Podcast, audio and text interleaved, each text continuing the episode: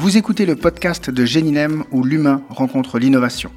Ici, nous partagerons des idées, des outils, des témoignages et bien plus encore car notre objectif est de vous aider à passer d'une idée à une entreprise viable. Nous avons le plaisir d'accueillir pour cet épisode Pierre Grosjean et Gabriel Sigrist qui sont les fondateurs de Large Network.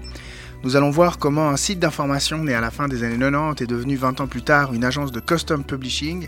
Ils nous expliqueront évidemment de, en quoi ça consiste, qui emploie donc une vingtaine d'employés qui collaborent pour des clients prestigieux et variés. On retrouve notamment une banque en ligne, des guides urbains, une administration ou encore des médias traditionnels comme la Tribune de Genève ou PME Magazine. Le thème de cet épisode explore la problématique de la flexibilité du modèle d'affaires, ou je devrais dire des modèles d'affaires. En effet, en plus d'être devenu cette agence de custom publishing qui crée du contenu pour des sites internet, des rapports d'activité ou qui carrément crée des magazines, Large Network est également une librairie, Click and Mortar, qui vend des livres et des revues spécialisées dans son kiosque près de la gare de Genève et sur son site internet pour les clients du reste de la Suisse romande. On comprendra en parlant avec ces deux entrepreneurs comment une entreprise se développe autour d'une activité directrice et centrale. Pierre et Gabriel nous expliqueront leurs méthodes liées au design d'information, mais également comment cette même entreprise n'a cessé de se réinventer et d'explorer des nouvelles activités et des nouveaux marchés, projet après projet, et ça depuis plus de 20 ans. Alors, bonjour Gabriel, bonjour Pierre. On est ici donc dans les locaux de, Large Network. Bah, première question, est-ce que vous pouvez rapidement vous présenter et nous dire qui vous êtes? Oui, alors euh, je peux commencer. Je suis Pierre Grosjean, euh, je suis neuchâtelois d'origine, euh, journaliste de profession. J'ai travaillé pendant longtemps au Nouveau Quotidien puis au Temps. Donc je faisais partie de l'équipe qui a créé le Temps à la fin des années 90, notamment pour tout l'aspect digital du, du, journal. Et peu après ça, j'ai cofondé avec Gabriel Sigrist la société largeur.com qui est devenue Large Network assez rapidement.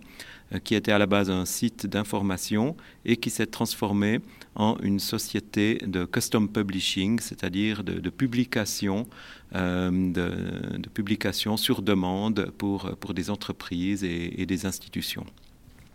Merci. Gabriel, même question. Qui es-tu?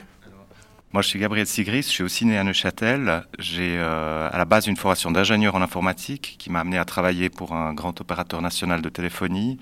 Et ensuite, j'ai changé de voie pour me, diriger vers le journalisme. J'ai travaillé comme journaliste économique et, scientifique pour le Nouveau Quotidien, qui était un quotidien euh, basé à Lausanne, qui a ensuite fusionné avec le Journal de Genève pour donner Le Temps. Donc, j'ai aussi participé, et c'est là que j'ai connu euh, euh, celui qui est devenu mon associé, donc Pierre, dans cette rédaction. Et donc, j'ai participé aussi au lancement du journal Le Temps. Et ensuite, un certain nombre de rencontres et d'opportunités nous ont amenés à, créer cette agence. Alors justement, aujourd'hui, cette agence, euh, qu'est-ce qu'elle fait? Alors, elle réalise euh, des publications digitales et imprimées, des magazines, des infographies et du contenu journalistique. Donc ça peut paraître très diversifié, mais en fait, il y a un point commun entre tout ça, c'est de l'information. C'est-à-dire, à la base, nous sommes des journalistes. Et euh, nous nous sommes rendus compte que le métier de journaliste avait beaucoup d'utilité dans, dans plusieurs industries, dans plusieurs marchés. Euh, et en appliquant les méthodes du journaliste pour euh, réaliser des publications, euh, ça nous permettait de, réaliser des, publications de qualité supérieure, selon nous en tout cas, à, ce qui se faisait d'habitude. C'est-à-dire qu'on on a une équipe ici de, journalistes qui travaillent pour, pour les grands médias, pour la Tribune de Genève, pour PME Magazine, etc., et qui à côté, travaillent aussi sur des publications plus spécialisées qui peuvent être en ligne ou imprimées et euh, qui sont euh, tout aussi exigeantes en matière de qualité d'information que ce qu'on peut fournir, disons, pour, pour des, médias, des médias plus connus. Donc ça, c'est la, base de notre activité, je dirais. Euh, nous sommes euh, entre 15 et 20 personnes ici euh, dans l'agence, donc ce sont des, salariés. Et à côté de ça, on travaille avec beaucoup de freelance et ça nous permet d'avoir accès à un grand réseau, d'où le nom de l'entreprise Large Network, un grand réseau de professionnels qui nous permet de répondre à toutes sortes de demandes, que ce soit pour des sites web, pour des publications, des magazines ou des articles, des infographies spécialisées. Merci. Et puis, on va parler aujourd'hui plus précisément de, des modèles d'affaires et de la flexibilité des, euh, modèles d'affaires. Euh, petite définition que j'ai trouvée sur Wikipédia. Donc, un modèle d'affaires, c'est la représentation systémique et synthétique de l'origine de la valeur ajoutée d'une entreprise et de son, partage entre les différentes parties prenantes sur une période et pour un domaine d'activité clairement identifié. Autrement dit, c'est comment est-ce que l'entreprise gagne de l'argent. Aujourd'hui, moi, ce que je trouve euh, très intéressant avec, Large Network, c'est que j'ai l'impression qu'il y a énormément de différents modèles d'affaires, en fait. Là, à l'entrée, il, y a un kiosque qui s'appelle Large Network, où vous vendez aussi des livres. Oui, Large Kiosque, oui. Large Kiosque, pardon. vous avez comme ça plein d'activités différentes, même si j'entends bien qu'il y a le contenu qui est à la base. Est-ce que ça, tu peux nous en dire un peu plus?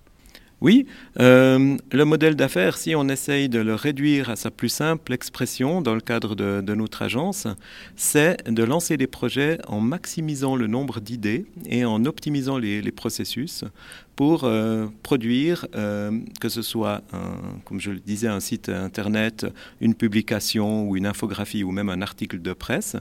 Donc c'est un peu toujours le, même, le même modèle euh, qui est basé sur la science du designer ou de l'ingénieur d'une certaine manière.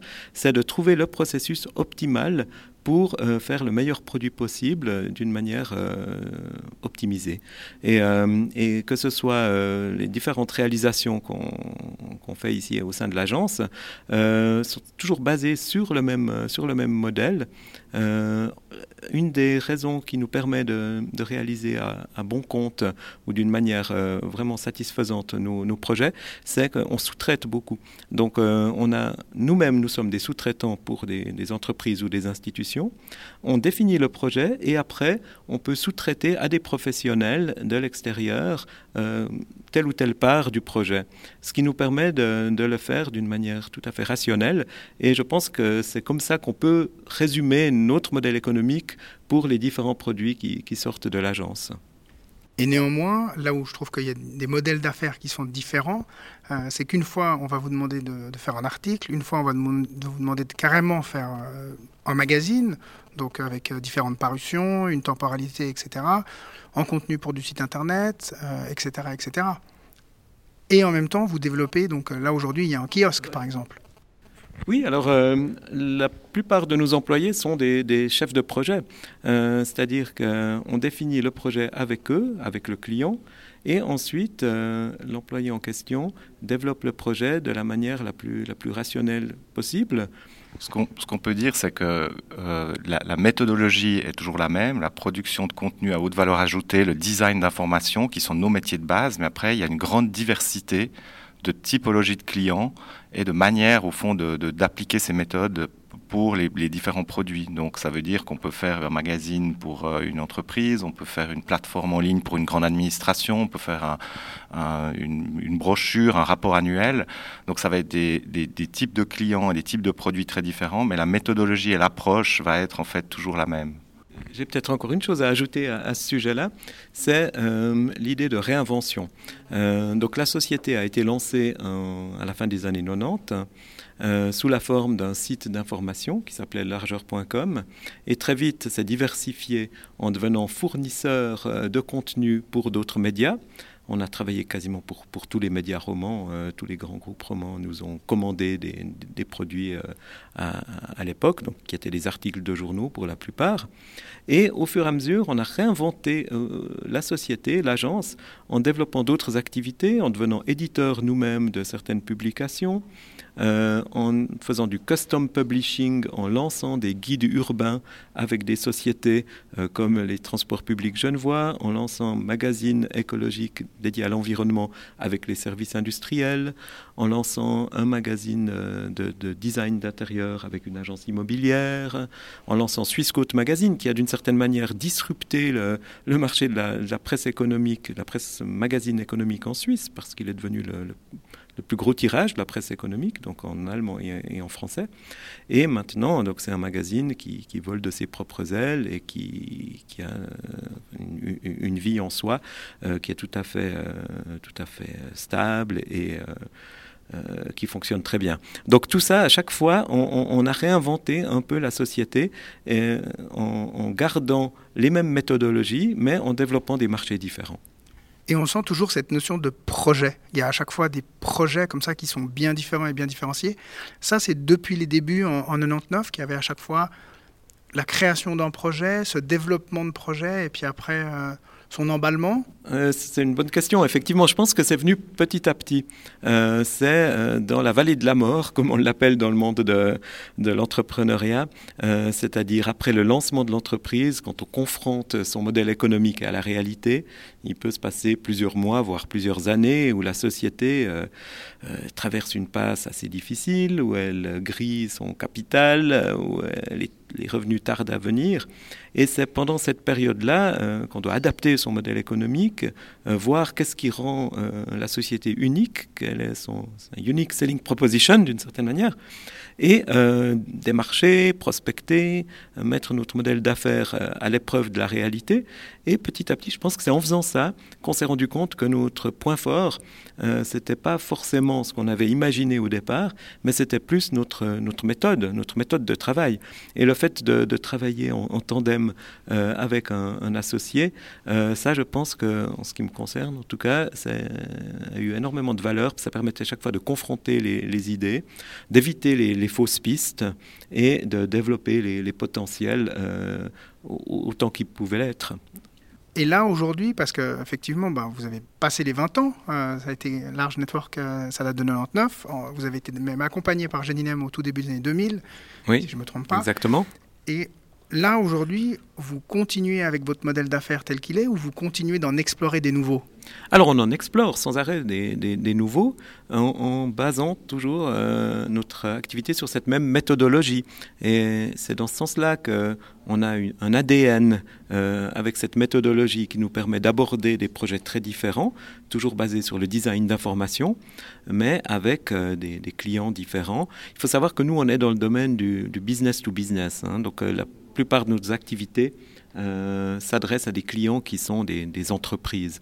Euh, et donc ça nous permet d'établir euh, à chaque fois avec l'entreprise client une relation très forte qui permet de définir le but à atteindre. Euh, dans ce cadre-là, on, challenge souvent nos, clients aussi, donc il faut le faire avec beaucoup de diplomatie, mais quand, quand on réussit bien à le faire, ce qui est dans la plupart des cas la situation, eh bien, euh, ça permet d'améliorer encore le projet et d'amener le maximum de créativité. Et donc, dans cette approche-là, euh, effectivement, euh, cette approche-là, on peut l'appliquer à des, à des marchés très, très différents on se rend compte aussi qu'on est dans un créneau intéressant quand on trouve des clients auxquels on peut apporter une réponse et qui sont prêts au fond à, qui valorisent au fond la réponse et la solution qu'on apporte. Donc ça, c'est vrai que des fois on l'anticipe, on sent qu'il y a une évolution de marché ou un créneau ou un secteur dans lequel on peut utiliser nos compétences. C'est vrai que récemment on a beaucoup, on a rediscuté du, du, du développement de l'offre pour le tourisme parce qu'on s'est rendu compte pendant des années on avait fait des city guides, on a fait des pages de conseils pour les sorties on a fait beaucoup de services, de, de, de, contenu serviciel, comme on dit pour les, pour les, gens qui voyagent. Et euh, ben là, on se dit maintenant, avec euh, la, crise Covid, les gens vont beaucoup plus voyager proche de chez eux. Eh bien, il y a certainement une offre, quelque chose d'intéressant à développer là autour. Donc, ça veut dire que c'est en fonction aussi de l'évolution des, pratiques et des usages qu'on va s'intéresser après un secteur, pour dire qu'est-ce qu'on pourrait apporter là-dedans qui serait intéressant, quel type de client on peut trouver dans ce secteur-là pour développer quelque chose? Merci. Et maintenant, par rapport à, au fait que vous êtes à la base, effectivement, vous avez un parcours dans les, dans les, dans les médias en tant que journaliste ou autre. Elle, quel, moi, j'aimerais votre, avoir votre, votre sentiment, votre avis sur euh, le monde du digital et, les médias aujourd'hui. On dit souvent que le digital bouleverse totalement les médias, il révolutionne, il, atteint certains boulots, enfin, il tue des, emplois, etc. J'aimerais avoir votre sentiment sur euh, le digital et le, les médias aujourd'hui, Gabriel. Alors, Bon, ce qu'on voit évidemment, c'est un changement des habitudes de consommation qui est drastique. Donc la jeune génération qui consomme plus du tout de papier, qui s'informe beaucoup sur les réseaux sociaux, euh, beaucoup sur des, des, sites, euh, des sites d'information gratuits. Donc il euh, y, y, a, une difficulté de la rentabilité euh, par, par le, que, que, que, comme, comme des médias comme ils fonctionnaient précédemment. Donc ça, ça crée une, une concurrence euh, très très dure pour les pour les médias locaux et régionaux et en particulier en Suisse où il y avait un tissu euh, médiatique très riche avec beaucoup beaucoup de titres euh, par habitant. Et maintenant, bah, il y a un marché en, consolida en consolidation forte avec des disparitions de titres depuis ces dernières années. Donc l'évolution, c'est vraiment de voir un monde, un monde ancien qui disparaît, un monde nouveau qui tarde en fait à, à naître, avec peu de, création de, nouvelles plateformes. Il y en a quelques-unes, heureusement, qu'on voit ici ou là, mais qui ont de la peine à avoir un modèle de rentabilité qui, est, qui est soutenable, en fait. Donc, là, on est dans cette période de tumulte. Donc, euh, moi, je suis pas inquiet. Je pense qu'on va arriver à, retrouver une, cohérence entre la qualité de ce qui est produit, entre un lecteur exigeant qui sera prêt à payer pour une information de qualité. Mais comme on est un peu entre deux, ben, l'ancien monde tarde à mourir et le nouveau monde tarde à naître. Donc, on est un petit peu entre deux. Mais euh, donc, c'est une période qui est en même temps intéressante, un peu inquiétante aussi, et puis qui est très difficile pour le secteur des médias globalement. On voit avec des suppressions d'emplois, avec des restructurations massives partout, donc ça c'est clairement euh, difficile. Et puis au niveau des, euh, des rencontres qui ont marqué ou éventuellement changé votre vie, que ce soit votre vie de journaliste et ou votre vie d'entrepreneur, il y en a eu, Gabriel?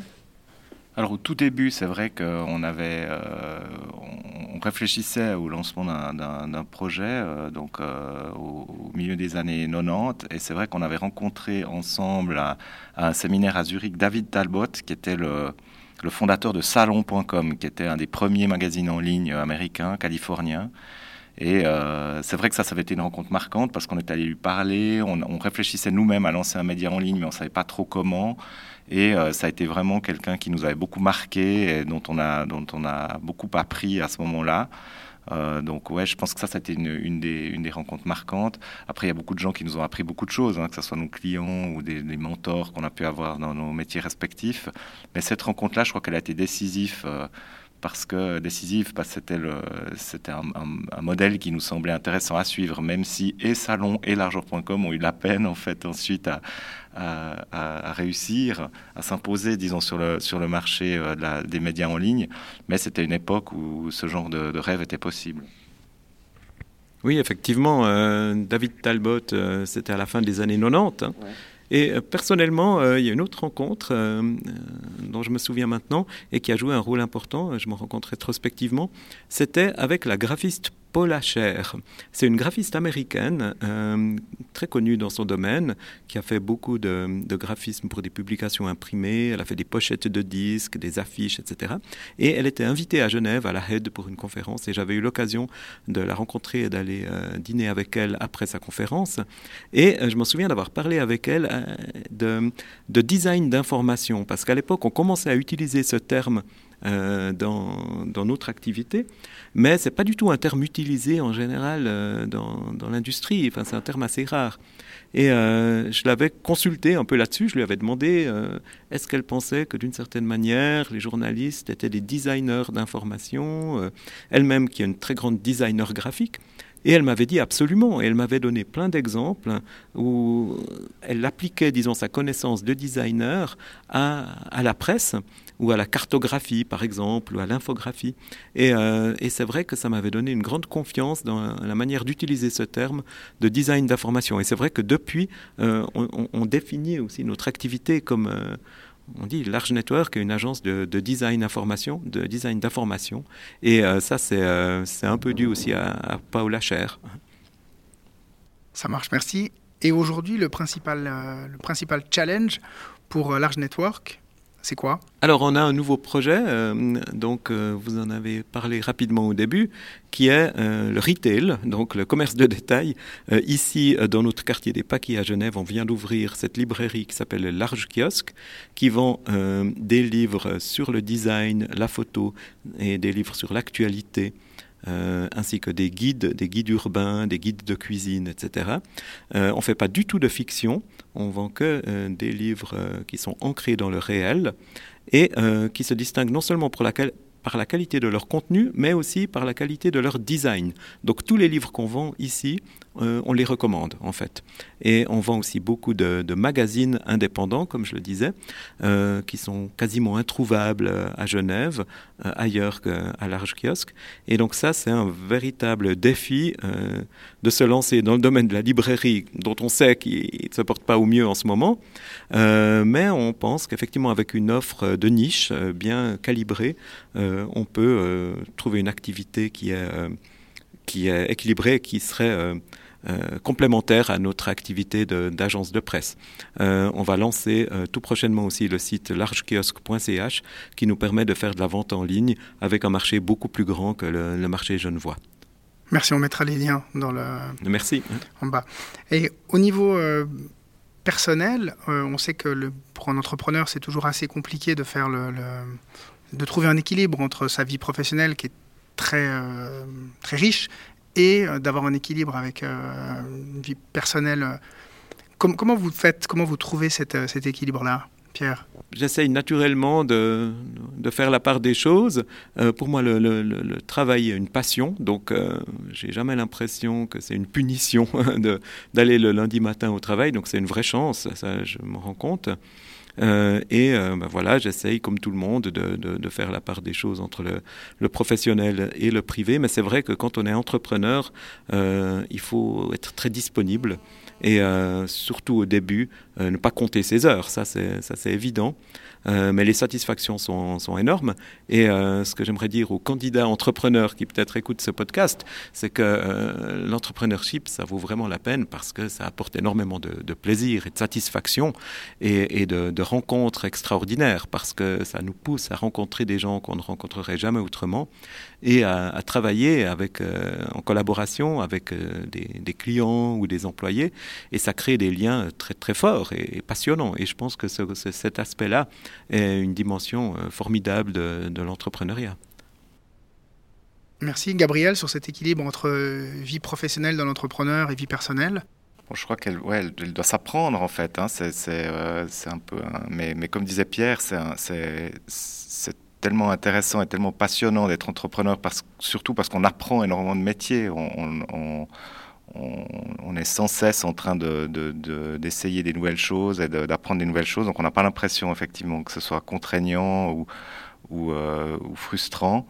Euh, mais c'est vrai que là, bon, on est dans une forme de maturité maintenant, parce qu'il y a l'entreprise à 20 ans, donc ça, ça, pendant longtemps on était toujours une start-up, on disait ouais, super une start-up. Maintenant on est dans une, entreprise déjà plus établie, même si on a l'impression de se réinventer euh, régulièrement, lançant des nouveaux produits, en travaillant dans de nouveaux secteurs.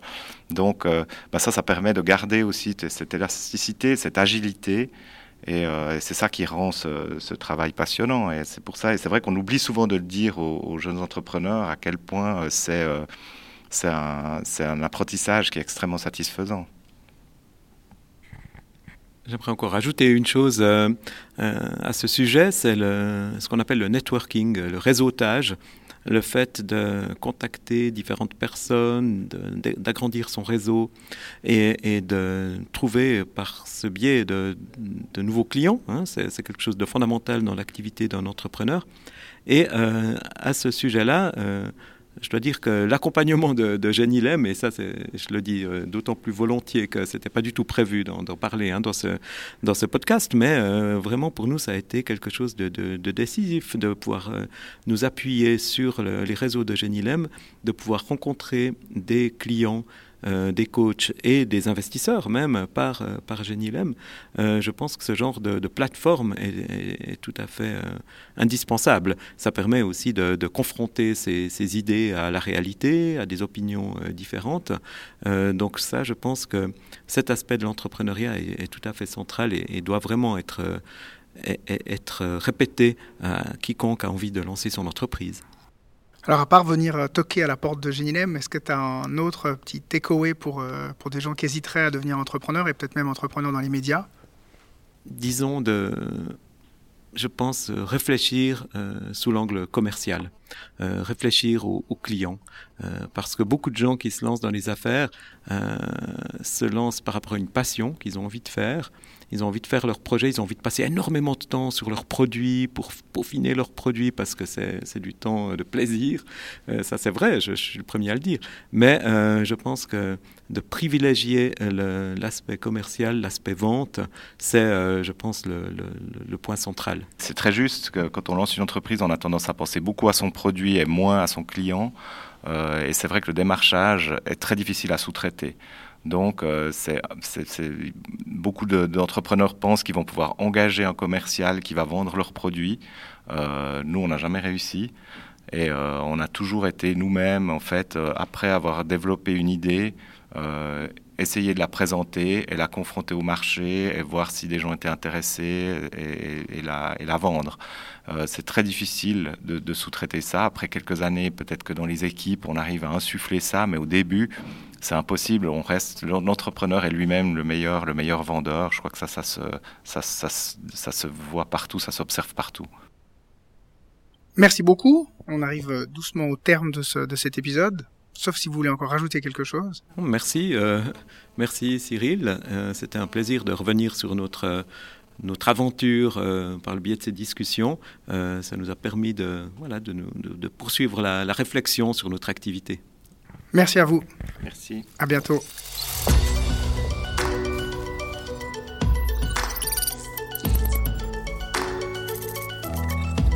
En tout grand merci à Pierre Grosjean et Gabriel Sigrist, les fondateurs de l'agence Large Network. On l'a compris, c'est nécessaire d'avoir un business plan aussi précis que possible au lancement de sa startup pour se poser les bonnes questions, mais surtout savoir que ce business plan va évoluer et que ce sont le marché et les clients qui font évoluer notre modèle d'affaires. On a également entendu comment l'entrepreneuriat favorise un apprentissage satisfaisant, projet après projet, client après client, année après année. Mais surtout, quand on lance une entreprise, on doit penser à ses clients avant de penser à son produit. Car l'entrepreneuriat nous pousse à rencontrer des gens et à continuellement apprendre des métiers et essayer des nouvelles choses. L'entrepreneur reste et restera le meilleur vendeur de son entreprise jusqu'à ce qu'il trouve euh, des clients qui valorisent là ou les solutions qu'il peut lui apporter. Voilà, pour conclure, j'aimerais remercier Hourplace, l'espace de coworking situé à Morges, pour l'accueil et le studio d'enregistrement. Et surtout, merci à De Villard pour son soutien à cette série de podcasts intitulée Portrait d'entrepreneur que nous réalisons à l'occasion des 25 ans de notre association Géninem, fondée en 1995.